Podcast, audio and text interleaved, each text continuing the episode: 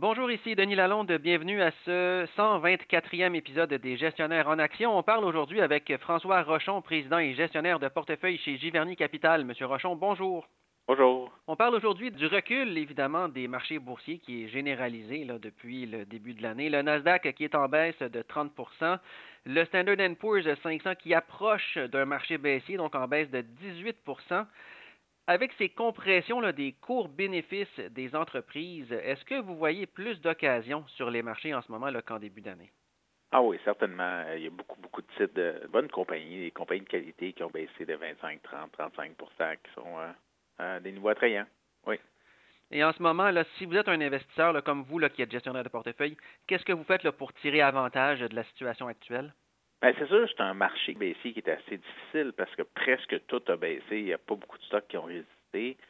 Donc, ça fait que c'est si on veut acheter quelque chose, il faut vendre d'autres choses qui lui aussi a baissé. Donc, probablement, ce qu'on fait, c'est qu'on fait l'exercice de comparer un peu les valeurs relatives. Donc, un titre a peut-être baissé de 10% puis se transige à X fois la juste valeur, alors qu'il y en a un autre qui a baissé 35% puis que bon, euh, le ratio ou le discount par rapport à la valeur est plus grande, ben, on va vendre celui qui a baissé de 10% puis on va augmenter celui qui a baissé de 30-35% Donc, euh, je pense que c'est la façon rationnelle d'allouer le capital vers les meilleures opportunités. Est-ce qu'on peut dire que les reculs boursiers actuels sont des reculs de valorisation? Parce que les bénéfices des entreprises sont quand même au rendez-vous? Donc, quelle est votre opinion par rapport à ça? Bien, c'est difficile à dire parce que la bourse escompte bien des mois d'avance ce qui va se passer. Donc, on dirait que la bourse envoie un message qu'il y a un ralentissement économique qui pourrait survenir, euh, disons, à l'automne. C'est difficile à dire parce que, comme vous dites, si on regarde les résultats des compagnies, somme toute, c'est quand même assez bon. Mais oui, je pense que la hausse des taux d'intérêt a fait repenser là, euh, aux investisseurs la justesse de certaines évaluations euh, qui étaient très élevées. on voyait beaucoup de compagnies qui tranchaient à 40, 50 fois les profits. Ben, c'est sûr que quand ça baisse de 50 fois à 25 fois, euh, c'est une bonne baisse boursière. Donc, oui, je dirais qu'il y a un retour à la normale, on pourrait le dire comme ça, des évaluations. Et pour les compagnies qui n'avaient pas de profit, la baisse est encore beaucoup plus abrupte. Là. Il y a des belles compagnies qui enfin redeviennent à des euh, ratios attrayants. Puis je dirais que c'est là qu'il faut regarder. Là. Par contre, vous voulez nous parler aussi d'un piège à éviter, c'est-à-dire que parfois, là, vous venez de le dire, il y a certains titres qui ont reculé euh, de 70, 75% et plus. Est-ce que ces titres-là deviennent automatiquement des aubaines, selon vous? Ben, c'est ça un peu euh, le piège qu'il peut avoir dans les bear markets. Là. Euh, des compagnies qui se tranchaient des beaucoup de fois les revenus parce que souvent il n'y avait pas de profit.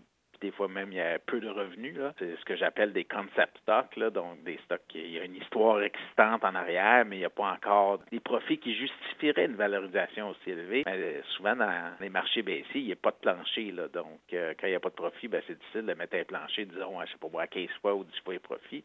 Donc ces titres-là peuvent baissé de 80-85 là. Ça ne veut pas dire parce qu'un titre qui était à 10 fois sa juste valeur, s'il a perdu 80% de sa valeur, ben, en bourse, ben, il est rendu à deux fois sa valeur, est encore probablement trop cher. Donc, c'est évidemment du cas par cas, là. mais il faut être prudent. Là. C'est pas parce que un titre qui était très populaire, qui a baissé euh, dramatiquement, que nécessairement c'est une. Donc, il faut vraiment toujours faire le travail d'un investisseur de valeur. Combien ça vaut, donc basé sur les profits puis le taux de croissance qu'on anticipe quel genre de co-bénéfice qui fait du sens selon cette évaluation-là. Et toujours prendre en considération aussi le coût des stock options, parce qu'il y, a beaucoup de titres qui étaient évalués, puis ils enlevaient le coût des stock options de l'évaluation. Ben, ça, c'est, je pense que c'est pas très conservateur comme approche. Là. Et donc, selon vous, là, c'est un retour peut-être euh, plus favorable envers le style de gestion valeur, donc qui mise sur la valorisation des titres, donc qui mise sur des titres peut-être un peu sous-évalués par rapport aux titres croissance qui étaient plus populaires ces dernières années? Oui, bien, je dirais que l'accent était beaucoup mis sur la croissance parce que, bon, quand on fait le calcul d'évaluation d'une compagnie, on prend nécessairement un taux de croissance des profits futurs qu'on escompte à une valeur actuelle. Pour faire attention de ne pas euh, simplifier ça en valeur et croissance.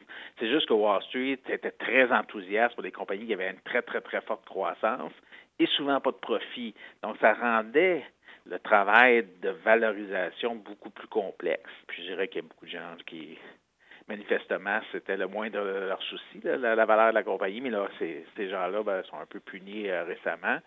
Alors, oui, je pense qu'il y a un retour, puis ça arrive à chaque bear market.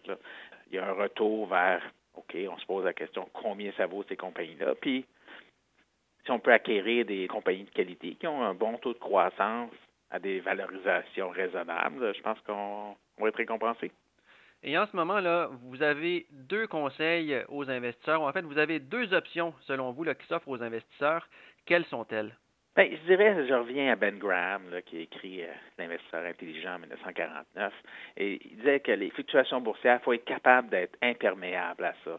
Donc, il ne faut pas être affecté par ça. On peut décider, oui, comme je viens de dire, de profiter des opportunités. On peut aussi décider de juste rien faire, de ne pas être affecté par les fluctuations boursières, puis de laisser passer la tempête, puis euh, de ne pas s'empêcher de dormir pour ça, sachant que si on possède des bonnes compagnies en portefeuille, éventuellement, la bourse va rebondir et elle va refléter la, valeur de ces compagnies à long terme. Merci beaucoup, M. Rochon. Ça plaisir.